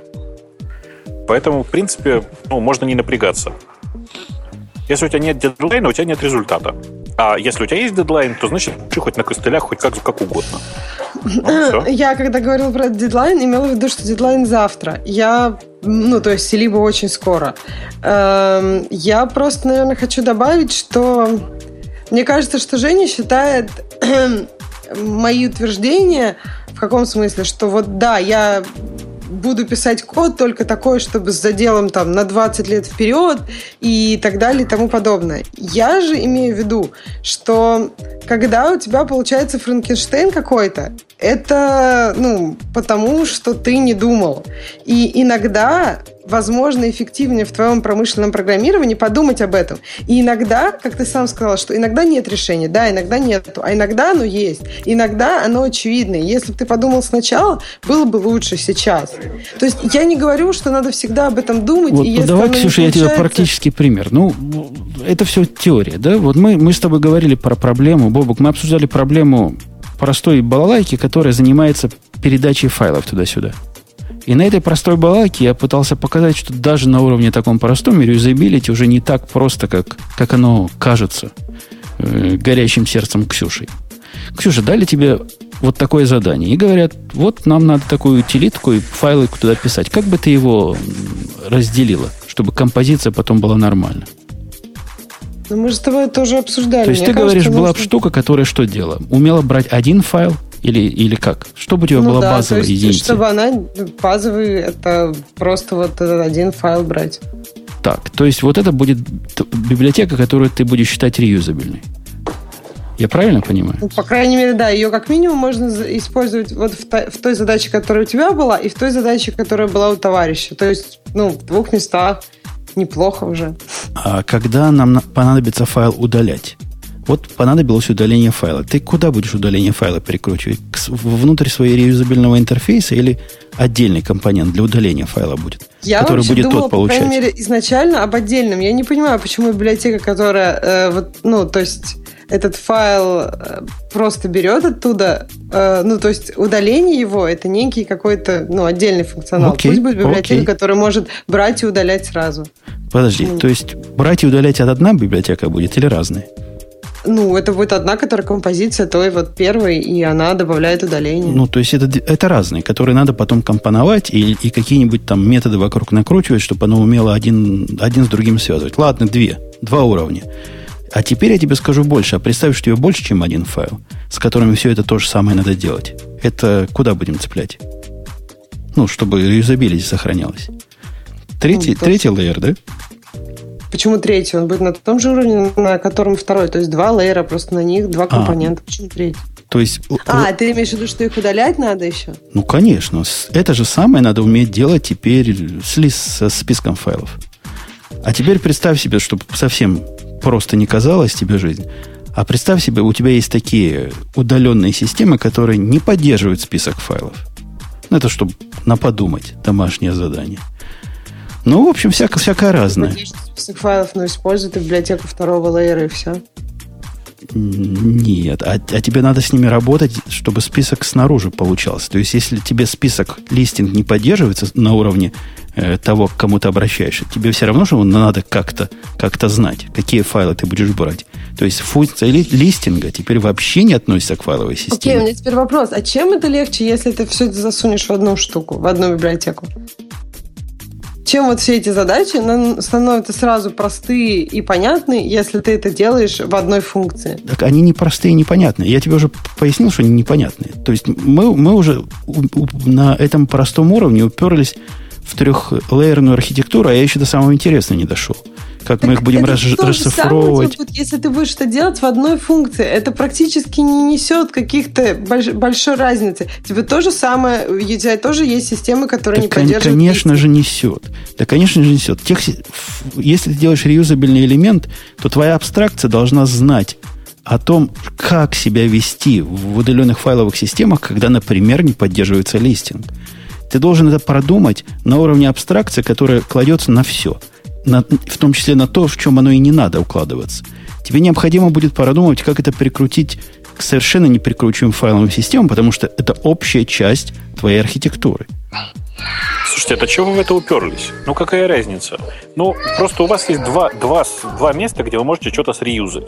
Ну, три, в лучшем случае. В этом случае накладные расходы на изготовление хорошей библиотеки, для которая будет реюзабельна, больше, чем польза, которую вы можете получить. Ну, я согласна, что если делать все там идеально, и то накладные расходы этого очень велики. Тут спору нет никакого. Просто смотри, вот у тебя сейчас появилась задача, где ты сейчас перепишешь это. Потом еще одна задача, перепи... еще раз перепишешь. То есть так у вас получится, например, три инстанса одной и той же библиотеки. В больших компаниях таких инстансов одного и того же может быть там 5-10. И в общем-то, в итоге получится, что можно было один раз нормально написать, а вместо 10 раз плохо. То есть, когда это уже идет один раз нормально или 10 раз плохо, то это может быть одно и то же. Но дальше появляются еще новые-новые, и мы опять же тратим больше на это времени. Point, как раз в том, что написать правильно, как правило, абсолютно невозможно с самого начала. А если ты потом со временем пытаешься написать правильно, то твои завязки к твоей замечательно расшаренной и общей библиотеке уже такие глубокие, что ты просто не можешь уже это переписать и сделать правильно. Тут проблема, понимаешь, практическая и, по-моему, нерешаемая. Поэтому я говорю, это лохнесское чудовище. И реюзабилити на уровне кода не существует. Бывает реюзабилити на уровне компонентов больших. Типа какой-то сервис написал API. Слушайте, Давайте я поведу в качестве примера нас самих. Вот мы, казалось бы, много ездим, но, по крайней мере, мы с Гришей. И еще там сколько, говоришь, назад, 5 или 4 года назад, столкнулись с тем, что попытка записаться в переходных условиях – это построение системы соплей веревочек. Ну, ну всегда что, с тех пор придумали, мы что, с тех пор придумали какой-то фреймворк для того, чтобы это делать более-менее это, ну, максимум мы даем нормальную гарнитуру. А то и вот дети на заднем фоне встречаются. А дети Знаешь, что? только, только привносят. А, а при чем тут я не понимаю? Ну, то есть записать, когда ты не хост, это, ну, то есть ты просто запускаешь скайп и записываешь. Где тут какие-то, я не знаю, издержки? то есть я не вижу в этом проблемы. Если ты не хост, то записывайся откуда хочешь. Какие сопли, сопли веревочки? Просто запускаешь скайп. Ну, ты не пробовала записаться вдвоем на одном скайпе, например. Движемся автомобили. Да, это вот те самые условия, которые поклонники юзабилити вначале им не были рассказаны подробно. Ну да. Ну, собственно, мы с чего-то начали-то. Мы с того начали, с того, э, что вот нас двое. Скайпа тоже можно дву, э, два запустить, но тогда мы будем сидеть за одним столом и слышать друг друга через чекак мы поняли, что мы свихнемся, поэтому начали придумывать что-то другое. И эти, эти системы строятся каждый раз, всякий раз по-новому это не то чтобы признак нашего глубокого интеллектуального уровня, так сказать, до таких глубин мы никогда не поднимались, а, но тем не менее, о чем давай, ты это если вот мы ушли с, кодовски, с примеров кода, давай я просто приведу пример из жизни Жени, который всегда запускал там унцу и мощный API э, через просто вот нажимая кнопки, а потом сделал себе скрипт, чтобы делать это просто и этим ухудшил качество, напомню. Почему ухудшил чего, качество? Чего ухудшил качество? А потому что Нет. всякий раз вместо после в, в самый такой содрогающий момент слышны там бум-бум-бум-бум-бум по клавишам, и только потом мощный API. Это раз. А во-вторых, реюзабилити этого компонента, Ксюша, тоже весьма условный.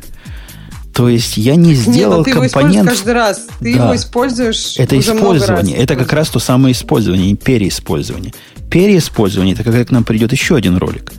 И вот этот скриптик, который я написал, он не умеет брать файлы из командной строки или из environment или еще откуда-то. Нет. Когда встанет эта проблема, тогда будем думать. Но я не уверен, что я устрою ему реиспользование. Я оформлю в виде компонента и выложу на GitHub, чтобы все могли пользоваться. Почти из примеров кода. Грей привел пример, ну, Слушай, почти такой же, думаю... что каждый раз. Ладно, окей. И давайте, да, давайте вот о чем. Слушайте, а чуть-чуть о юзабилити. Вы знаете, я через какое-то довольно небольшое время уже переиспользую свою традиционную отмазку, но только прямо в прямом эфире. Ну, в смысле, я скоро начну уже убегать, и по этому поводу я просто хочу вас чуть-чуть поторопить. Правильно. Mm-hmm. Давайте поторопимся. Подожди, у нас время еще время. Ну, давайте тему пользователя. Не настолько. Давайте тему Я хотел рассказать о том, что у нас тут фантастические э, HDD гибридные э, Western Digital пообещал и даже показал, которые по скорости, как SSD, рвут их как тузик грелку. И тоже на сесе, кстати, показывали. Ну, там, слушай, там еще Samsung показывал терабайтную флешку или что такое, да? Двух, двух по-моему, терабайтную. Я, как у них так вышло Что у них так же, как э, SSD? Ну, вот эти Western Digital это 4-терабайтный гибридный драйв. И он какой-то такой хитро-хитро умный. Кстати, он будет и в Linux работать, потому что со стороны внешнего наблюдателя это просто, просто SATA. Ну, все так. Он будет работать где угодно. Я надеюсь, что достаточно хорошо будет работать. Там, как обычно, вопрос в том, будет ли в Linux нормально работать апгрейд фирмваре, например. А, и всякие такие вещи. Но, впрочем, они и в Макасине неизвестно, будут ли работать. А, возвращаясь, ну, действительно, это большое дело, и, но понятно, что здесь никакого особенного сюрприза нет. Постепенно, постепенно все идет к тому, что у нас будут большие SSD, большое все, ну, что-то такого. Что тебя смущает в этом? Меня смущает в этом шаг в бок.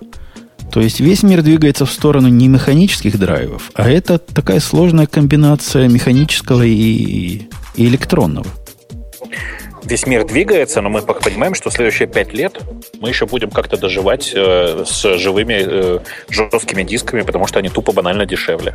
Не, не факт. То есть я не согласен. Ты, ты сегодня не можешь купить топовый ноутбук от известной нам фирмы, в котором будет хотя бы что-то типа жесткого драйва. Нету таких, правильно? Нету. MacBook Pro не бывает. Ну, извини, просто сейчас уже топовый и, и э, там, стандартный диск это несовместимые понятия.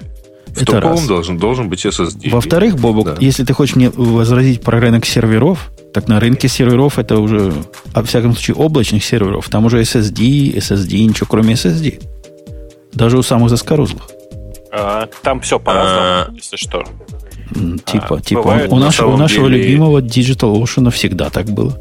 И все остальные уже тоже подтянулись. Нет, да, но если ты будешь сейчас заказывать себе dedicated отдельно, ну, там, выделенный, то ставить туда SSD вот совсем на все будет, мягко говоря, как это, ну, немножко слишком. Too much. Э, стоит взять, э, например, SSD на системник и там, нормальные SATA туда, куда ты будешь ходить э, периодически. Ну, вот, вот в практической жизни, в облачной практической жизни в Амазоне брать EBS, который как у них называется, не Common SSD, но что-то типа этого. Или брать магнитный storage. По цене отличается, все еще отличается, но в общем балансе эта разница будет минимальна. То есть особого смысла брать не SSD в облаках уже нет. Ну, все так, конечно. Блин, да что ж такое-то? А, все так, конечно, но нужно же понимать, что это только про облака. А в случае, если у тебя твои собственные, твои собственные центры, и ты считаешь собственные деньги, у тебя вступает в силу совсем другие условия. И ты начинаешь думать, что, ага, здесь мне сильно дешевле купить жесткие диски, потому что, ну, например, это архив. Это ты да? про бизнес говоришь дата-центров, который стремительно умирает на наших глазах. Да никуда он не умирает. У больших компаний по-прежнему свои дата-центры, ничего никуда не делось. Э, Давно ли ты ходил к тем, которые ко-хостинг продают вот в гости? Подожди, а при чем здесь э, продают? Ну, я вот... же про продают не говорю, я поговорю про свои собственные дата-центры. Свои собственные, ладно. У кого там какие свои собственные, мне трудно судить. Но я об этой индустрии сужу, когда я каждый раз туда прихожу и вижу все более и более пустующие шкафы, и когда затягивает чем угодно, и когда предлагает для тебя тут же облако, мы подымем для тебя родной, только оставайся с нами. Этот бизнес в большой беде. И на него ориентировать HDD-промышленность, HDD-промышленность я бы не стал. Я, кстати, хочу сказать, что вот это вот увлечение облаками, оно ну, до добра не доведет. Рано или поздно все это приведет к тому, что э, э, облака начнут снова дорожать, потому что сейчас они, в общем, близки уже к себестоимости они начнут дорожать, и мы все по, по этому поводу еще поплачем. Надо иметь план B. И уметь, Правильно. и уметь построить себе свой собственный дата-центр в подвале, в случае чего. Точно, точно. Окей. Давайте к темам наших слушателей перейдем. Темам слушайте. О, тема, первая тема прямо для, э, для Гриши, потому что это про Rust. Первая версия Rust 1.0 альфа. В, ми- в, ми- в мире раль- э, Раста альфа считается большим делом? Э, это альфа, но на самом деле нужно понимать, что у этой альфы есть один большой плюс. Кажется, это означает, что наконец-то мы договорились о том синтаксисе, который будет в ближайшее время. То есть это синтаксис для версии 1.0. И это набор библиотек, в смысле, ну, там кор, кор библиотеки, который будет в версии 1.0. Это означает, что теперь э, от альфа к бете и к релизу, в общем, изменения будут в основном уже не в самом языке, как это было раньше, а будут исключительно в реализациях. И это, конечно, очень большое дело. Правда, большое дело. Угу. Так, побежали дальше. Децентрализация. Гриша, оказывается, ты затронул эту, этот тренд э, в своем выступлении месяц О, назад. Э, выступление имеется в виду вот здесь, да? Нет, наверное, нет. И... А, где ты еще выступаешь? А, а, что я, за децентрализация? Это про что вообще речь идет? Ты же только что я... против облаков вы, вы, выступил. Я пока не очень... Ну, подожди, децентрализация это как раз против облаков. А, нет, в смысле, у меня просто... Я раз в год рассказываю про э, какие будут тренды на будущий год, и в очередной раз всем рассказал, что децентрализация будет в тренде. Но при этом нужно же понимать, что это вообще не про биткоины. Э, децентрализация — это построение решений, в которых нет центрального узла и центральной точки отказа. Ну и как бы все, что с этим связано. Ерунда какая-то, короче. Это не вопрос, это ну, непонятно чего. Да. Так, да. инфографика. Ладно, так, Википедия мигрировала с PHP на HHVM. Почему-то это минута ненависти к PHP. Если бы она мигрировала обратно, тогда ненавидьте, пожалуйста. А тут кажется... Нет, так это наоборот, что типа, посмотрите, какой PHP плохой. Даже Википедия мигрировала с него куда-то. Он придумал продвинутый... То есть, нет, подожди. HHVM это продвинутая такая система, продвинутая версия PHP вообще. Ну, это, это, это компилятор для PHP, давай скажем так. Примерно. Ну да. А вы знаете, я, я какую ну, миграцию, ну, миграцию поразительную наблюдал на днях. На днях общался со своей программисткой из прошлой моей жизни. Она была моей программисткой. Она теперь работает в трейдинговой компании. Там такие вещи, оказывается, там так прогресс бьет по голове. Эти ребята решили, что Java что сакс, ну, это 21 век, какая Java. И не поверишь, Бобук, на что они решили с Java перейти, чтобы улучшить производительность программистов и производительность э, написания и но, ну, выполнения кода. Слушай, ну у меня два на варианта. PHP. Ну? У меня два варианта на PHP и на Ruby. На C++. А, я был близок, смотри, почти на Ruby. Они решили на C++ а, перейти. Ну, по сравнению с PHP у C++ целых два плюса, да. Да. И они такие попытались. Они месяц пытались, пытались, пытались. Все программисты плакали слезами, сказали, мы не умеем, это сложно, это низкоуровнево. И они, значит, окончательное решение приняли. Теперь они все перешли на Go. Прикольно. Ну вот. Радикальные решение. товарищи такие. Ну, да. Да, программист на Java, в принципе, как она рассказывает, Go гораздо лучше относится, чем к, к C++. Ну, конечно, Хотя там тоже то самое, минус объекты. Минус объекты, да. Минус объекты, минус эксепшены, минус э, типиз, типизация, не типизация, это дженерики минус. А так все то и, же самое. И минус скорость компиляции. Ну, в смысле, она в, как бы в плюс, потому что маленькая. Не, подожди, у Java проблемы со скоростью компиляции никогда не было. У Java нет инкрементальной компиляции, насколько я помню. А что мешает это строить? В смысле? Ну, то есть, что мешает? То есть, это ну, может быть дольше. Не-не, инкрементальная компиляция, во-первых, в Java есть. Во-вторых, есть решения, которые исключительно этим занимаются, сидят в бэкграунде и компилят все, что ты напишешь сразу. Так в смысле она есть или нужны какие-то дополнительные решения? Ну, есть. Она Через есть. решение, да? Она, Окей, хорошо. Она, она доступна. Окей, я поняла. Я просто... Ты Java C++, C++ прям проблема, проблема, проблема. А в Java нет такой проблемы. Окей, что там дальше да. у нас? Слушайте, хорошая, хорошая новость на самом деле. А, Microsoft, судя по всему, откажется от, от имени Internet Explorer, потому что а, в Windows 10 а, браузер будет называться Spartan. А лучше бы назвали вот, провод, да. проводник. Проводник интернета. Прям по-русски прям. Так бы и назвали. Интернет Explorer. Точно, проводник интернета. Спутник какой-нибудь.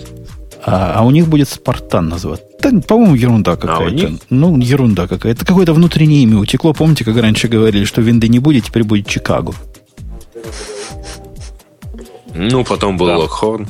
Ничего. И, кстати говоря, неплохая же система получилась. Так, да. вычислительная палка от, от Intel. Э, а прикольная, да. прикольная, кстати, штука. Какой-то да, да, вот такой вот странный девайсик. Это, а знаете, втыкаешь, знаете что, ну, как в HDMI втыкаешь. Да. Слушай, вау. Не, не, ну, то есть это тот, тот же самый Fire TV, да? Бобу, Но, говори, да. Да. Я его пощупал руками, он точно тот же самый Fire TV, только немножко побольше размером. А, он довольно производительный. Ну, в смысле, там такой, там нормальный, там, я уж не, сейчас не, готов сейчас называть конкретные цифры, но производительность у него была приличная.